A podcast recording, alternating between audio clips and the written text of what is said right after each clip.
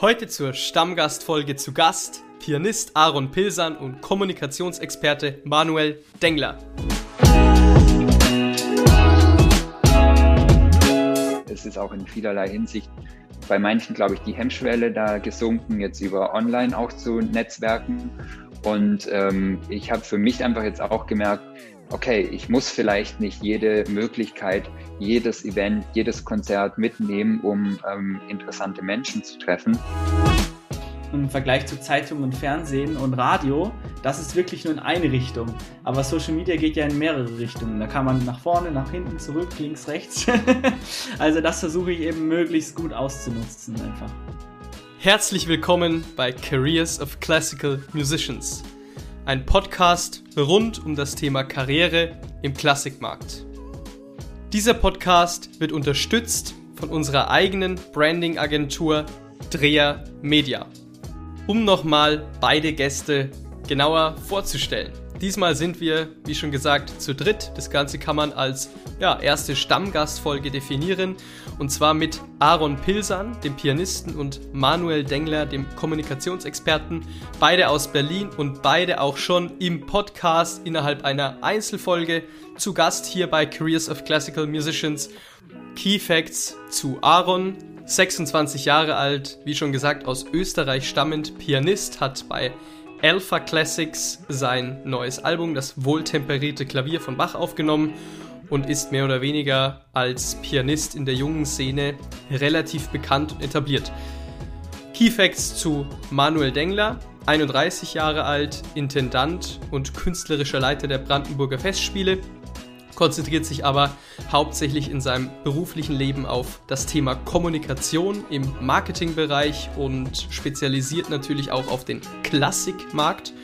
Nun haben wir uns gedacht, sprechen wir mal zu dritt über Themen wie Sport, wie Großstädte, welchen Einfluss haben eigentlich sozusagen Städte auf die Entwicklung der Karriere? Denn Manuel und Aaron leben beide in Berlin. Berlin ist ja der Place to be, wie man so schön sagt.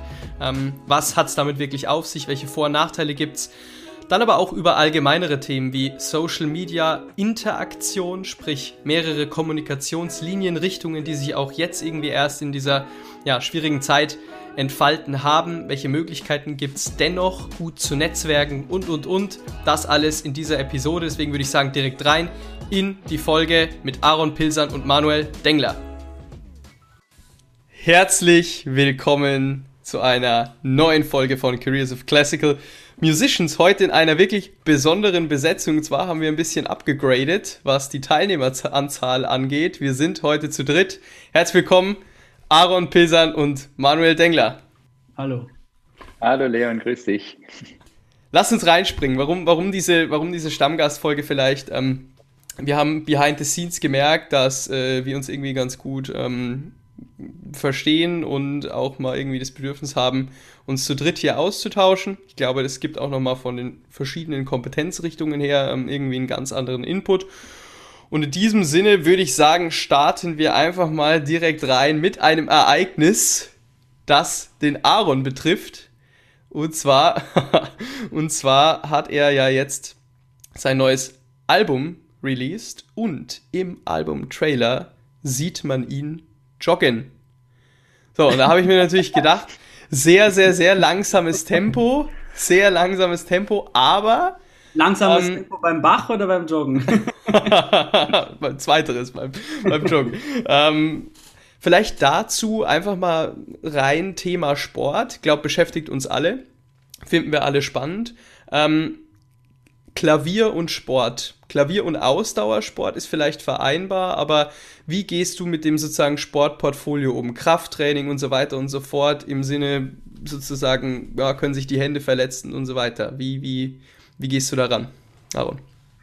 Ja, also ich habe damals, als ich in Hannover studiert habe, unseren tollen äh, Dr. Eckhard Altenmüller gefragt, der nämlich sehr viel mit Musikern arbeitet, ist Neurologe, aber arbeitet auch mit Musikern an äh, Musikerkrankheiten, Sehenscheidenentzündungen und so weiter. Und ich habe ihn mal gefragt, ja, Herr Altenmüller, was ist denn jetzt, äh, wenn ich Liegestütze mache und so, ist das denn schlecht fürs Klavierspiel und so? Und er meinte, wir sind eigentlich für ganz andere Sachen ausgerichtet, so eher von Ast zu Ast zu hüpfen und uns da fest äh, entlang zu hangeln. Und wir können mit unseren Händen noch ganz andere schöne Sachen machen, zum Beispiel Klavier spielen. Aber ähm, solange wir keine Probleme merken, ist das überhaupt kein Thema. Und ich lege mich jetzt auch nicht nur auf Austauschsport fest. Also im Sommer gehe ich gerne joggen, im Winter hasse ich es. Im Winter mache ich lieber äh, Fitness zu Hause. Also mache ich auch mal ein paar Klimmzüge oder Liegestütze oder so. Und ich bin jetzt niemand, der mit wahnsinnig schweren Gewichten arbeitet so. Und ich schaue halt, dass ich jetzt irgendwie, weiß nicht, Volleyball meide, weil ich da einfach eben schon oft kleine Verletzungen hatte an den Fingern oder Basketball oder so. Und das muss halt nicht sein. Aber das ist eben meine Erfahrung. Da habe ich halt festgestellt, so ja, da passiert halt immer wieder mal was. Und deswegen meide ich dann diese Sportarten einfach. Kurzer Hinweis in eigener Sache. Dieser Podcast wird präsentiert von Dreher Media. Was macht Dreher Media? Dreher Media baut Webseiten, sprich entwickelt ein Branding-Konzept für den jeweiligen Künstler, die Künstlerin, stimmt dieses quasi auf die individuelle Person ab und findet dann im digitalen einen Ansatz, der hier funktioniert. Sprich, wenn du schon mal über die Erstellung einer professionellen Webseite nachgedacht hast oder das Bedürfnis hast, deine aktuelle Seite, deinen aktuellen digitalen Fußabdruck zu optimieren, dann schau jetzt doch gerne einfach mal auf www.dreher-media.de oder auf Instagram drehermedia. Beschäftigt schon viele, ne? gerade die Pianisten, weil klar, also irgendwie dieser Unterschied zwischen Feinmotorik und Grobmotorik, der ist sicher da, ja, und äh, es ist klar, dass du bei irgendwie beim Gym zum Beispiel eher grobmotorische Abläufe sozusagen durchführst, ähm, die dich nicht unbedingt in Piano sag ich mal, fördern, ja. Ähm, Gibt es auch welche, die, also kennst du, was, was sagt so die Szene, was sagt dein Umfeld und so weiter und so fort? Ist es da ein Thema, Sport und irgendwie Verbindung mit dem Klavierspiel oder eher macht es irgendwie jeder so, wie er, wie er drauf ist, wie er lustig ist? Viel darüber gesprochen wird nicht, aber also mit meinen engeren Freunden, jetzt nicht nur Pianisten, sondern auch Streichern und so, die machen alle irgendwas. Und ähm, es ist mir schon auch aufgefallen, dass mir einfach das irgendwie leichter fällt am, am Klavier, irgendwie, wenn ich eine gute Haltung habe. Und ich glaube, ich glaube ehrlich gesagt, spielt es nicht so eine große Rolle, ob man, wie, wie gut man jetzt als Musiker ist, weil es gibt sehr, sehr dicke Pianisten, die sehr, sehr gut sind und es gibt auch äh, ist extrem fitte Pianisten, die sehr schlecht sind. Also, also ein direkter Zusammenhang gibt es nicht, aber ich glaube, es ist einfach generell gut, wenn man fit ist und dass man jetzt sagt, irgendwie, ja, das, das geht jetzt auf die Hände und so, das ist meistens eher eine Ausrede, meine ich. Und ähm, also grundsätzlich einfach finde ich es super äh, als Mensch, egal ob man jetzt Musiker ist oder nicht. Ich glaube, das sehen ja die meisten heutzutage so. Ja, aber äh, Aaron, hier zum, zum Thema ähm, Pianisten und Sport. Ich wollte mal Simon Barto jetzt in den Raum werfen. Also das, äh, der gilt ja sozusagen als Arnold Schwarzenegger unter den Pianisten. Ähm, und wenn man ihn auch äh, sieht, er hat einfach das ein, ein Muskelberg ohne Ende. Und ich muss sagen, ich habe von ihm ganz, ganz zarten Bach auch gehört. Ganz, ganz toller Musiker, ganz, ähm, ganz feinmotorisch und ähm, auch ein unfassbar hochintellektueller Mensch, äh, spricht, glaube ich, zehn Sprachen äh, bis hin zu Mandarin. Und ähm, der für ihn ist einfach ganz, ganz elementar diese Körperlichkeit, ähm, und das ist sozusagen sein Weg, ähm, irgendwie in die Körperlichkeit zu kommen über, über den Sport. Und ich glaube, das ist halt ein ganz entscheidender äh, Faktor, dass jeder Mensch ist anders gebaut, jeder ist von der Grundkonstitution anders ähm, aufgelegt. Und ähm, deswegen glaube ich, dass es dann auch äh, individuell für jeden die Sportart irgendwie äh, geben wird, die dann den Hebel mit sich bringt, dass man das Musikalische auch in den Körper bringen kann. Und ähm, deswegen glaube ich, kann man das nicht so ganz pauschalisiert sagen. Es ist natürlich wichtig, dass man, dass man jetzt nicht irgendwie Sehnenverkürzung oder sonst, sonstiges äh, hinbekommt. Ähm, aber so wie du es gesagt hast, also auch in meinem Umfeld ähm, super viele Musiker gehen laufen, gehen trotzdem auch ins Gym oder ähm, viele machen natürlich auch Richtung Yoga und Stretching ist auch ein wichtiger Faktor.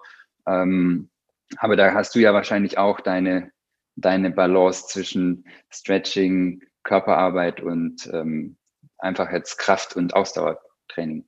Ja, was halt am Instrument, also am Klavier, aber ich bin mir sicher bei anderen Instrumenten genauso wichtig ist, einfach, dass man eine gute Beziehung zu seinem Körper hat, dass man weiß, wie man den Körper einsetzt. Also am Klavier spielen ja nicht nur die Finger, auch nicht nur die Hände, auch nicht nur die Arme oder äh, Oberarme und Ellbogen, sondern auch die Schultern, der Rücken und überhaupt äh, auch der Oberkörper bis, bis hin zu den Füßen natürlich, weil die genauso am Pedal sind. Und ähm, da, ich meine, es ist irgendwie ganz interessant, das hatte mein früherer Professor Kämmerling mal angesprochen. Er meinte, es gibt Leute im Sport, die sind wahnsinnig schnell und das sieht aber sehr mechanisch aus. Also irgendwie jedes, jedes Körperteil ist so irgendwie für sich.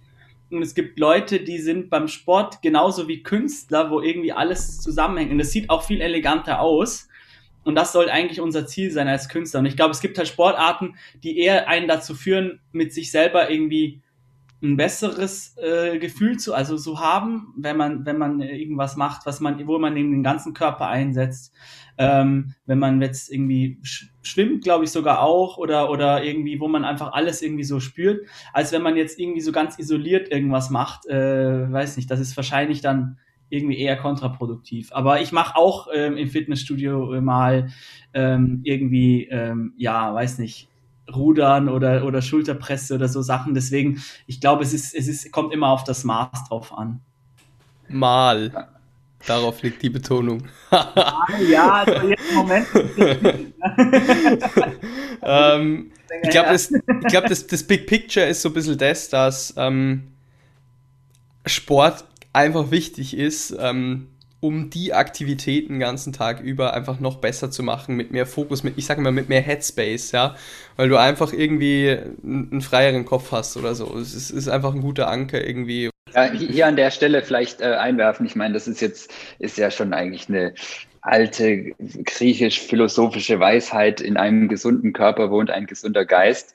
Also die Verbindung ist jetzt nichts Neues.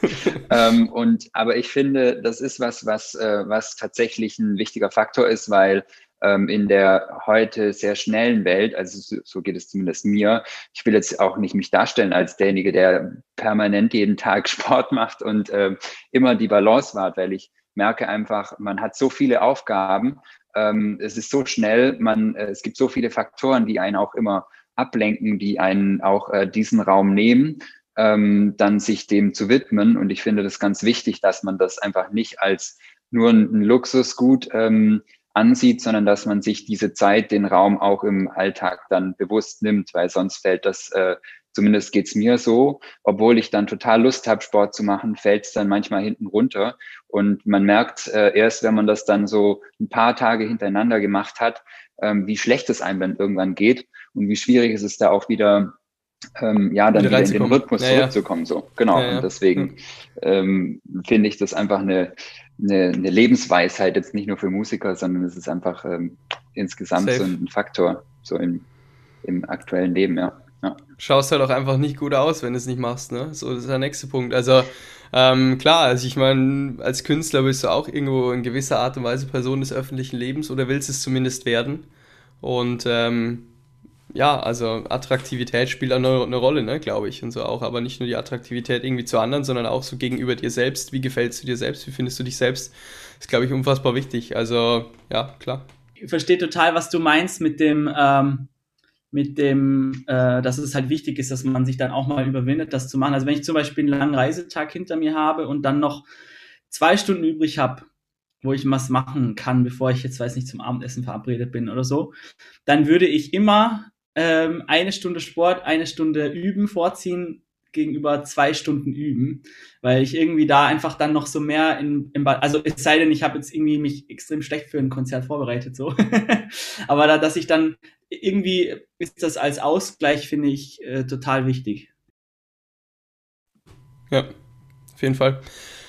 Ähm, anderes Thema, was mich schon immer mal interessiert, äh, der Lebensraum, das Lebensumfeld. So, ihr seid beide in Berlin.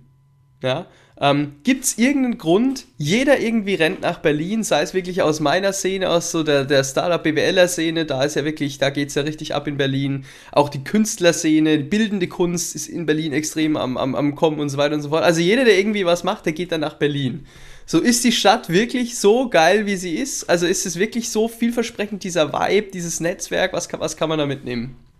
Ja, ähm, die Frage der Fragen Richtung Berlin, das ist tatsächlich ähm, auch eine Frage, die ich mir jetzt in, in Zeiten des, von Lockdowns und äh, Ausgehsperren und auch Einschränkungen sehr oft gestellt habe.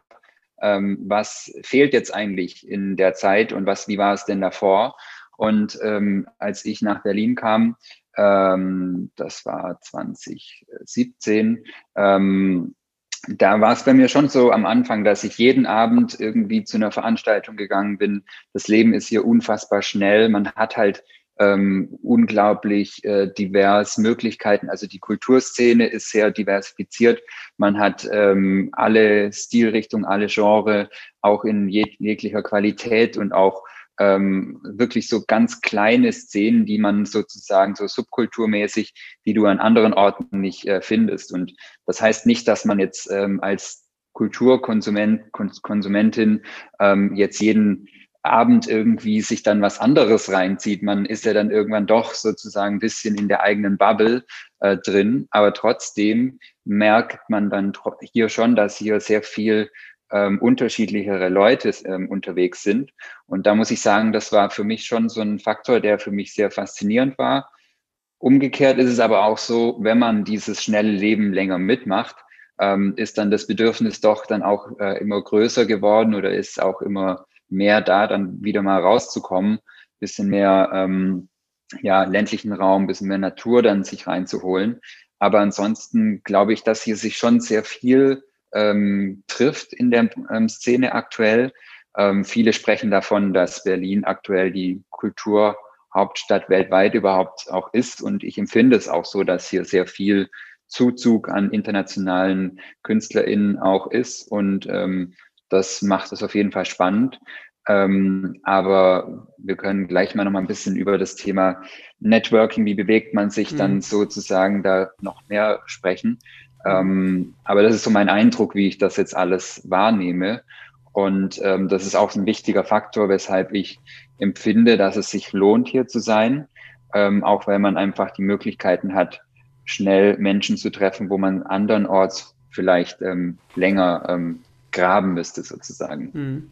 Aaron, warum bist du damals nach Berlin? Ja, ich habe in Hannover studiert und äh, Hannover ist jetzt nicht so weit von Berlin. Ich hatte auch noch meinen Master in Hannover und bin dann immer wieder gependelt, aber ich würde jetzt auch in Berlin bleiben. Also für mich ähm, als, als Pianist ist Wien auch sehr interessant und Berlin. Aber ich meine, in Berlin hat man einfach irgendwie so, ich meine, es sind fünf wirklich super Orchester äh, und, und so viele gute Säle und, und irgendwie es bewegt sich einfach sehr viel. Also natürlich in der Praxis ist es so, äh, dass man natürlich dann trotzdem immer wieder die gleichen Leute trifft. Zum Beispiel den Manuel treffe ich dann immer wieder auf dem Kaffee. Oder auch, ich habe ich hab sogar äh, Freunde in der Startup-Szene da. Äh, und Man kennt ja die Coffee-Insta-Stories. Ja, ja, genau. genau so in seiner Bubble dann irgendwie bleibt. Also so, ob, ob die Musiker jetzt in der Musiker-Bubble sind oder die Startup-Leute in der Startup-Bubble oder, äh, oder wahrscheinlich die Modeleute oder die, äh, ich weiß nicht, was es noch alles da für, für Szenen gibt. Aber Vermischt sich das nicht so, würdest du sagen? Nee. Ja, nee, nicht wirklich. Also vielleicht beim, beim Feiern, aber das äh, fällt momentan ja ganz aus. ähm, und auch früher, also ich meine, ich, ich bin dann auch mal feiern gegangen, aber du gehst ja dann trotzdem bist du eigentlich immer mit den gleichen Leuten irgendwo und dann und dann in Konzerten sowieso. Ähm, also momentan würde ich auch lieber auf dem Land leben, ehrlich gesagt, weil weil natürlich jetzt gerade die Stadt überhaupt nichts zu bieten hat. Aber ähm, ansonsten bin ich auch vorher wirklich ähm, mehrmals oft in der Woche ins Konzert gegangen zum Beispiel und habe das dann sehr genossen, wenn man dann irgendwie backstage geht und jedes Mal irgendwie fünf Kollegen kennt und so. Äh, nicht nur die, die gespielt haben, sondern auch sonst. Und das ist irgendwie ja, so eine, so eine Kultur, so ein Austausch, den, es sonst kaum irgendwo gibt. Kurzer Hinweis in eigener Sache. Dieser Podcast wird präsentiert von Dreher Media. Was macht Dreher Media? Dreher Media baut Webseiten sprich entwickelt ein Branding-Konzept für den jeweiligen Künstler, die Künstlerin, stimmt dieses quasi auf die individuelle Person ab und findet dann im digitalen einen Ansatz, der hier funktioniert. Sprich, wenn du schon mal über die Erstellung einer professionellen Webseite nachgedacht hast oder das Bedürfnis hast, deine aktuelle Seite, deinen aktuellen digitalen Fußabdruck zu optimieren, dann schau jetzt doch gerne einfach mal auf www.dreher-media.de oder auf Instagram drehermedia. Schon wertvoll, glaube ich, weil ähm, klar gibt es dann wieder so diese sozusagen separierten Bubbles, das kann ich mir schon vorstellen, aber ich finde immer Orte spannend, wo du auch mal Leute triffst, die eigentlich so genau das Gegenteil äh, von dem sind, was du bist. Genau gegen, oder was ist das Gegenteil? Anders, ne? Einfach anders denken, anders drauf sind, weil man da natürlich durch dieses Anecken auch einfach ein bisschen was anders zu sehen beginnt, ja.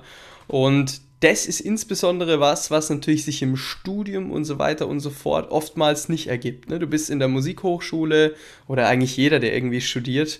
Ähm, bei mir ist auch zum Beispiel so, hier sind ja nur BWLer, wo ich bin. So, da ist ja wirklich nichts anderes, ja. Also ähm, ist immer Pro und Contra, ja. genau.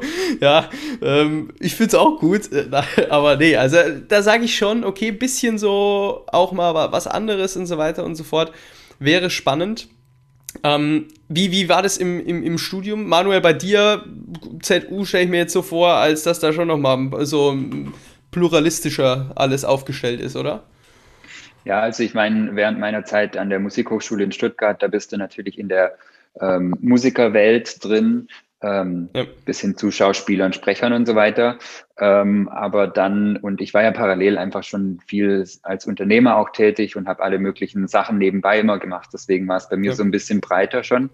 Aber ich muss sagen, dann äh, ZU, Zeppelin-Uni äh, in Friedrichshafen am Bodensee, ähm, ist von den Studiengängen ähm, sehr breit oder breiter aufgestellt. Da waren Wirtschaftswissenschaftler, da waren ähm, ja, Kommunikationsexperten, Kulturwissenschaftler und ähm, das war eigentlich total schön, dass sich diese verschiedenen Disziplinen dann auch ähm, getroffen haben und man konnte einfach aus ganz, ganz unterschiedlicher Perspektive ähm, gemeinsam wachsen. Und ähm, das fand ich da schon auf jeden Fall toll. Ähm, und dann kommst du halt nach Berlin und dann äh, bist du trotzdem irgendwie äh, über die Netzwerke, die man halt schon hat, äh, dann doch immer einfach in einer Schiene drin. Und ähm, ich habe das einfach versucht, zwar so ein bisschen aufzubrechen, aber äh, der Alltag und ähm, zeigt dann doch, dass man immer wieder in die gleiche Nische reinkommt. Und ähm, ja, das ist so äh, jetzt so ein Punkt, glaube ich, ähm, jetzt im Kontext von Corona auch, wo man sich dann fragen muss, ähm, kann ich, wie kann ich das jetzt eigentlich äh, machen? Weil vieles Netzwerken findet ja trotzdem statt, findet online statt. Ähm, es ist auch in vielerlei Hinsicht bei manchen, glaube ich, die Hemmschwelle da gesunken, jetzt über online auch zu Netzwerken. Und ähm, ich habe für mich einfach jetzt auch gemerkt, okay, ich muss vielleicht nicht jede Möglichkeit, jedes Event, jedes Konzert mitnehmen, um ähm, interessante Menschen zu treffen, sondern ähm, ja. Nehme mir vielleicht lieber mal einen Abend für mich raus und mache was privat und ähm, kann dann kann dann vielleicht gezielter jetzt auch an Menschen rantreten, weil jetzt einfach dann anderes Grundverständnis, glaube ich, auch aktuell wächst. So. Du sagst, die Hemmschwelle ist gesunken online zu kommunizieren. Stimme ich dir vollkommen zu. Weil ich glaube, deswegen auch das Thema Berlin. Warum spreche ich das an? Weil dir natürlich so ein, sag ich mal, Transfer in so eine neue Stadt ähm, automatisch auch einen anderen Rahmen vorgibt, wie du interagieren kannst. Darum geht man ja in solche Städte, um neue Leute kennenzulernen, um mehr Möglichkeiten zu haben und so weiter und so fort. Was du ja normalerweise nicht aus deinem Ort, wo du jetzt bist, hast. Ne? So, deswegen geht man ja dahin.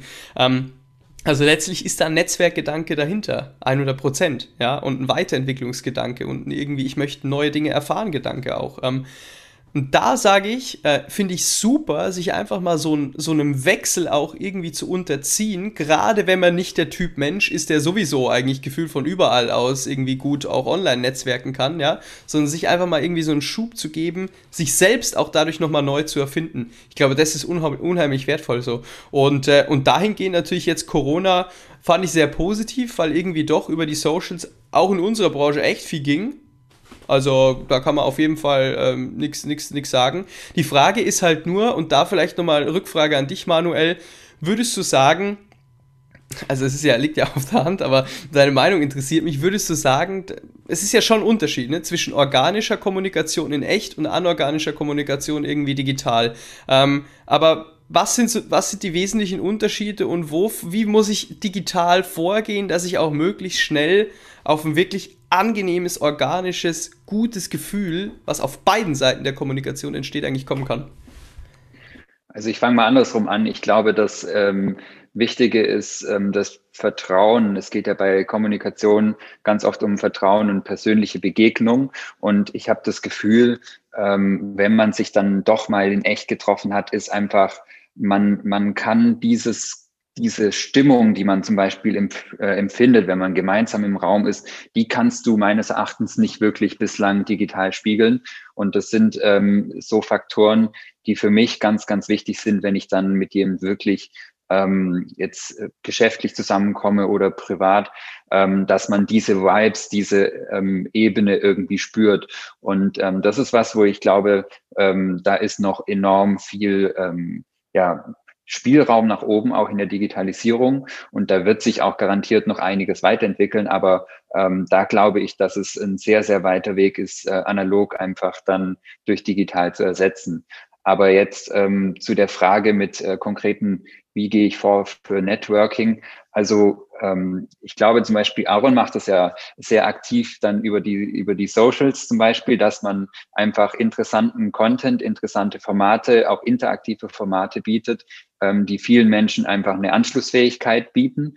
Und das andere ist natürlich auf so einer mehr B2B-Ebene, die man gehen kann, ähm, dass man, dass man dann ähm, ja über über Foren. Es gibt sehr viele Netzwerke für Festivals, für Kulturinitiativen und so. Und da gibt es auch mittlerweile sehr viele ähm, Zoom-Meetings und, und Austauschformate. Und ich finde das auch immer sehr spannend, ähm, darüber ganz andere Perspektiven mitzubekommen. Und das ist das, was ich vorhin meinte.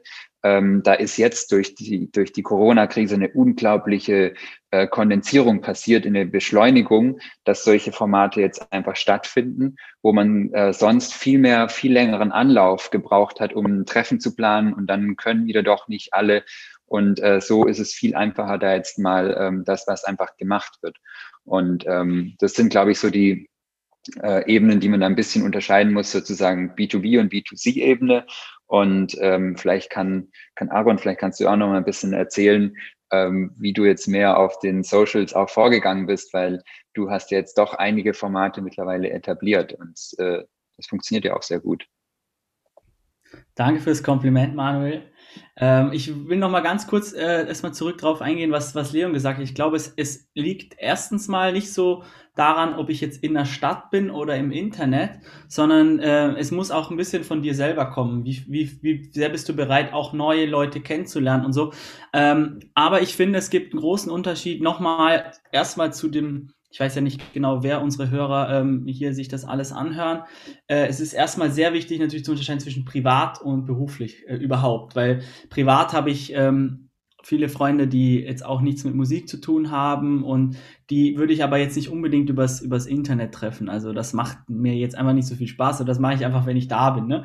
Ähm, aber jetzt eben im im geschäftlicheren Rahmen, äh, sei es jetzt äh, B2B oder B2C, kann man ja viel mehr machen eigentlich, weil es da jetzt nicht um so eine unbedingt eine persönliche Connection oft geht, sondern eher darum, dass man irgendwie Informationen austauscht, in welcher Form auch immer. Ähm, und da, da kann man natürlich auf, auf Social Media viel machen. Also da äh, ich weiß nicht genau, Manuel, was, welche, welche Formate du jetzt genau ansprichst äh, oder meintest. Vielleicht kannst du mir das nochmal noch mal sagen, dann kann ich dazu näher eingehen. Ja, eigentlich äh, ganz unterschiedlich. Ich meine, du machst ja so QA-Sachen, dann irgendwie äh, Videos einsenden, jetzt also wirklich auf so einer ähm, jetzt äh, pianistisch-geschäftlichen Ebene, würde ich jetzt mal bezeichnen, ähm, die irgendwie deine Kompetenzen, deine Aktivitäten ja auch widerspiegeln, Richtung Coaching, Mentorship und so weiter. Ähm, und eben aber trotzdem auch so einen sehr direkten Zugang zu dir auch zulassen. Ähm, vielleicht einen direkteren Zugang, den viele im, im realen Leben sonst gar nie hätten oder gar nicht die Möglichkeit hätten. Und ähm, da glaube ich, dass, dass es ja auch eine, das ist ja auch eine Art von Imageaufbau und eben auch von Netzwerk. Ähm, und ja, das meinte ich eben, das sind ja schon einige verschiedene Formate jetzt auch entstanden bei dir.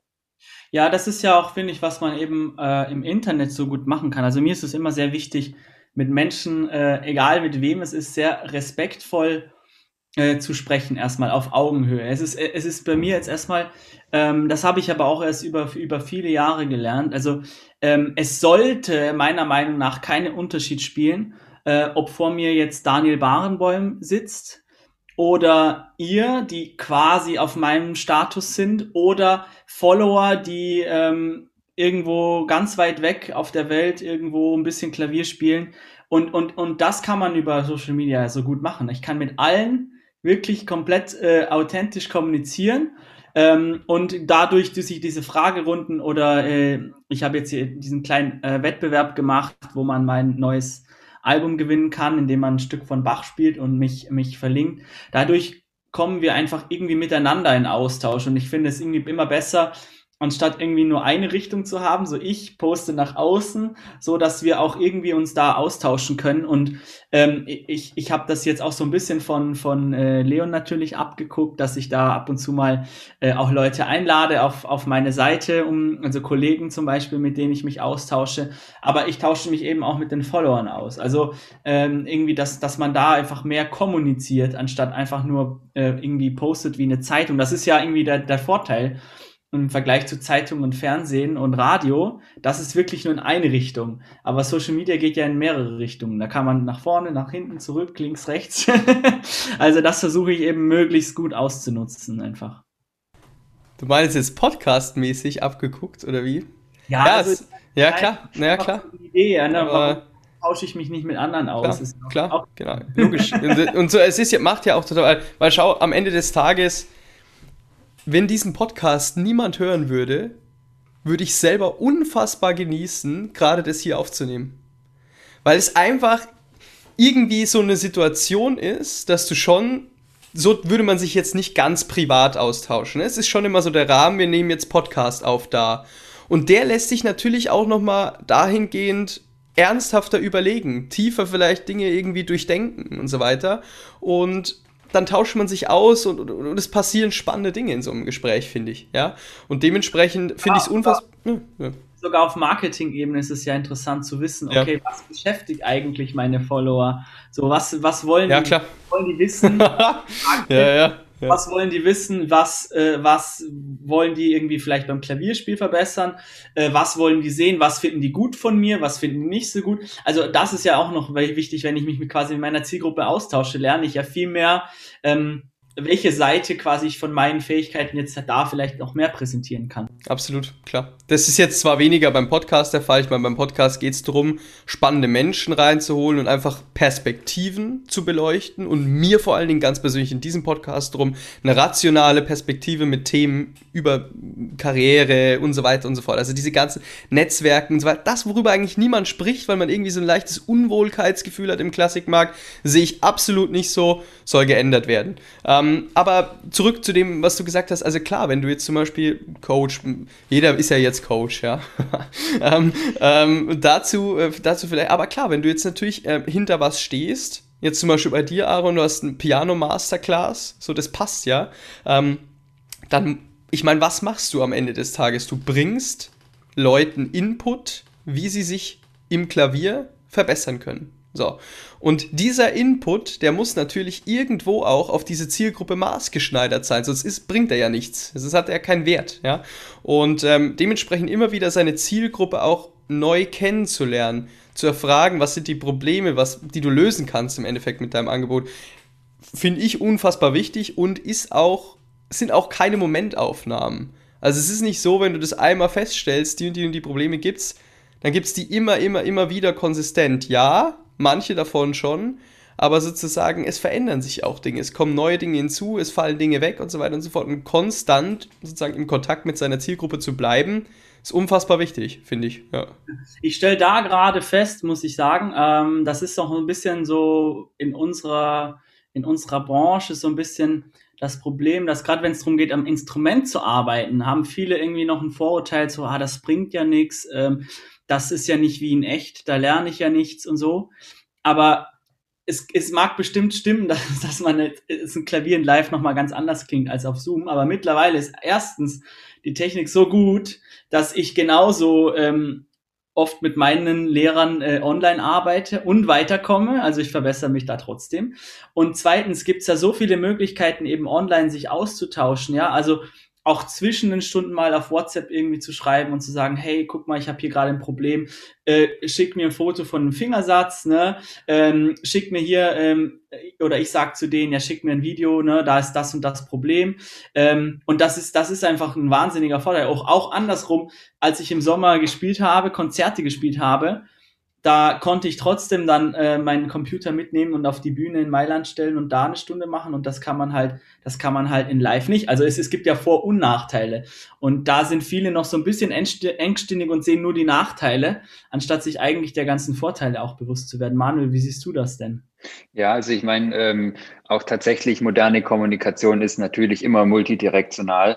Ähm, und dazu finde ich es auch ganz spannend. Also ich bringe gerne so das, das Bild, wenn, auch wenn es um Vermarktung geht von, von äh, Themen und von Dingen, dass es, dass man äh, eher über Themenkommunikation in verschiedene Richtungen ähm, nachdenken sollte, als jetzt immer nur den Menschen Informationen zu geben. Wenn ich jetzt, das ist so wie wenn ich bei jemand an der Tür klingel, äh, jemanden Flyer in die Hand drücke mit einem, Kon mit Konzertdatum und einer Konzertinfo drauf, ähm, aber nichts dazu sage und wieder weggehe. Und da, das machst, das machst du vielleicht dreimal, so lange nimmt derjenige das noch, aber dann äh, wird er dir irgendwann nicht mehr, überhaupt nicht mehr die Tür aufmachen, weil es einfach nur so eine Information ist und du baust dann nicht diese Beziehung auf, weil da stehst du dann vielleicht sogar als der Künstler eigentlich da, könntest denjenigen begeistern, du könntest ähm, dir ein Feedback holen, was interessiert denjenigen überhaupt.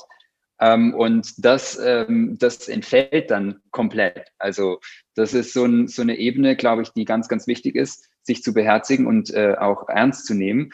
Und dazu finde ich super spannend, wenn man jetzt mal genau 100 Jahre zurückschaut, äh, damals ist quasi das Radio entstanden. Und ähm, Bertolt Brecht hat in seiner Radiotheorie ähm, geschrieben, dass es, dass es ein ganz, ganz machtvolles Instrument sein könnte, wenn das Radio nicht nur in eine Richtung kommunizieren könnte, sondern wenn alle Empfänger auch zurückkommunizieren könnten. Und ähm, wenn im Prinzip das dadurch auch in gesellschaftlicher Bildung und im Prinzip in, in politischer Bildung ganz, ganz große Effekte losgetreten werden könnten. Und äh, ich finde es einfach Wahnsinn, dass so ein, ja, dass, dass ein, ja, in, in schon jetzt in, in einem Zeitraum vor 100 Jahren, wo es kein Facebook, kein Instagram, keine Social Media Plattform gab, wo jemand schon zu der, dem Zeitpunkt so ein Bild gezeichnet hat und sich überlegt hat, was könnte das für einen Effekt haben.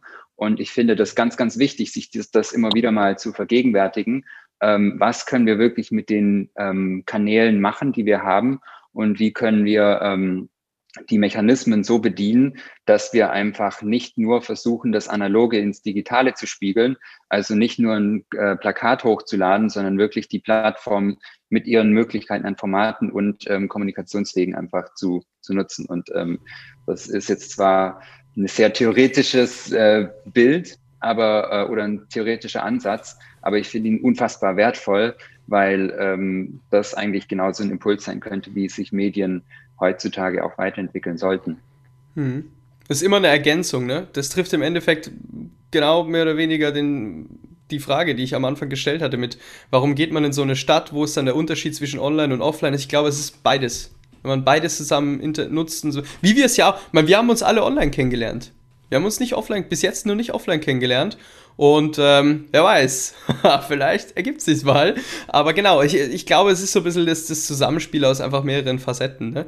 Und äh, ja, in diesem Sinne, glaube ich, war, war ein bisschen ungewohnt. Ähm, so zu dritt, wer, wer kommentiert jetzt was und so weiter und so fort. Wir müssen uns auch zurechtfinden, also entschuldigt, sofern das noch nicht extrem reibungslos gelaufen ist. Wir arbeiten dran und ich bin mir sicher, wir wiederholen auch mal diese Besetzung, ähm, weil es einfach nochmal, ja, auch für uns irgendwie cooler ist, wenn wir es wenn zu dritt machen können. Und sind wir mal ganz ehrlich, ich, ich höre ja auch Podcasts von bestimmten Leuten, die ich spannend finde.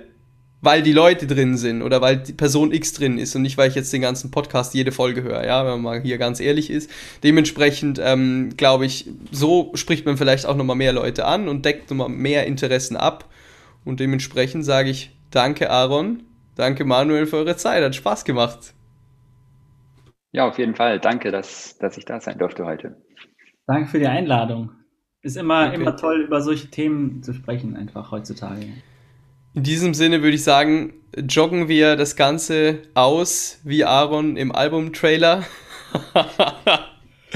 ich wünsche euch einen schönen Tag, Jungs. Macht's gut. Ciao, ciao. Ciao, ciao. Kurzer Hinweis in eigener Sache. Dieser Podcast wird präsentiert von Dreher Media. Was macht Dreher Media? Dreher Media baut Webseiten, sprich entwickelt ein Branding-Konzept für den jeweiligen Künstler, die Künstlerin, stimmt dieses quasi auf die individuelle Person ab und findet dann im digitalen einen Ansatz, der hier funktioniert. Sprich, wenn du schon mal über die Erstellung einer professionellen Webseite nachgedacht hast oder das Bedürfnis hast, deine aktuelle Seite, deinen aktuellen digitalen Fußabdruck zu optimieren, dann schau jetzt doch gerne einfach mal auf www.dreher-media.de oder auf Instagram Dreher Media.